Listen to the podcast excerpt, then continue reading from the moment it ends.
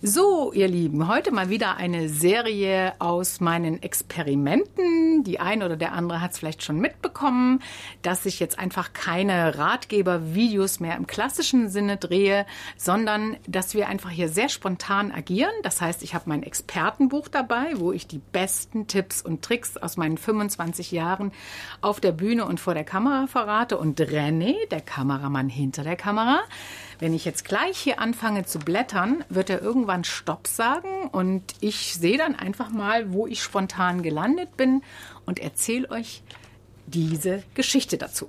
Also René, geht los? Ja. Okay, ich fange an zu blättern. Stopp. Stopp! Wo sind wir gelandet? Wir sind gelandet an der Stelle, wo ich sage, von einem Blackout geht die Welt nicht unter. Und hier steht auch noch, wenn Sie Ihren Anfang vermasselt haben, kann Ihr Schluss immer noch sitzen. Was will ich damit sagen? Wenn wir herausgefordert sind zu reden oder uns zu zeigen, auf eine Bühne zu gehen oder vielleicht sogar in ein Kamerastudio, um ein Interview zu machen, dann sind wir oft sehr, sehr, sehr, sehr aufgeregt. Und das ist in einer gewissen Weise sogar gut so. Ich sage immer, Lampenfieber ist das passende Signal, das mir mein Körper signalisiert, du, Achtung, jetzt wird's ernst, sieh mal zu, dass du einigermaßen vernünftig rüberkommst.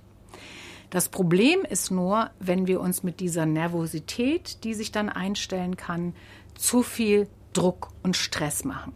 Und genau dieser Druck und dieser Stress, den wir uns meistens am meisten selber machen, führt zu einer Blackout-Situation oder führt dazu, dass wir unseren Beginn vermasseln, dass wir einfach innerlich das Gefühl bekommen, ah, das war jetzt nicht wirklich so, wie ich mir das vorgestellt habe. Was ist aber das Schlimmste, was dann passieren kann? Das Schlimmste ist, wenn wir diesen Ärger und diesen Groll darüber, dass wir den Anfang nicht so gut hinbekommen haben oder dass wir vielleicht sogar einen Blackout hatten, so nach dem Motto, oh Gott, jetzt fällt mir das Wort nicht ein, ist mir auch schon passiert, ähm, dass wir diesen Ärger bis zum Ende unserer Performance mit uns tragen und den nach außen ausstrahlen. Was ist also besser? Besser ist erstens, Lampenfieber möglichst als Antriebsenergie zu nutzen. Also sich selber zu sagen, okay, ich bin jetzt aufgeregt, das gehört irgendwie auch zu dieser Situation dazu, sonst hätte ich nämlich keinen Respekt vor diesem Auftritt. Und dass wir möglichst versuchen, diese Energie, die sich da ansammelt beim Lampenfieber, das ist wie so ein Motor, der aufheult, in Antriebsenergie verwandeln. Also sie willkommen heißen und sagen, okay, ich gehe jetzt mit dieser Energie, die sich da ausdrücken will. Das Zweite ist, selbst wenn irgendetwas passiert, was mir nicht passt, wo ich das Gefühl habe, Mist, jetzt habe ich es richtig vergeigt, dass wir dann einfach kurz Luft holen, emotional aus diesem Ärger und diesem Groll herausgehen, möglichst mit einem innerlichen, sich selbst verzeihenden und liebevollen Lächeln einfach sagen, okay, das habe ich jetzt vermasselt kann man sogar dem Publikum so sagen. Ja, also man muss es sich nicht nur selber sagen, sondern man könnte sogar in einer Live-Situation dem Publikum sagen, Mist, das habe ich jetzt vermasselt. Vielleicht kennen Sie das auch. Und was wird passieren?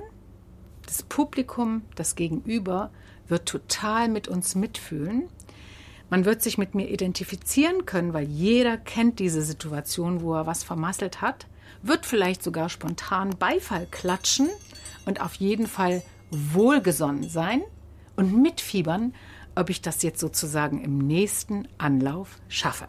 Also nicht aufregen, nicht ärgern, nicht über sich selber sauer sein wie eine Zitrone, denn genau das mag das Publikum gar nicht, wenn wir in irgendeiner Form schlecht gelaunt sind beim Auftreten, sondern sich selbst verzeihen, nochmal einen neuen Anlauf nehmen, denn selbst wenn ich den Anfang vermasselt habe, kann das Ende immer noch gut werden.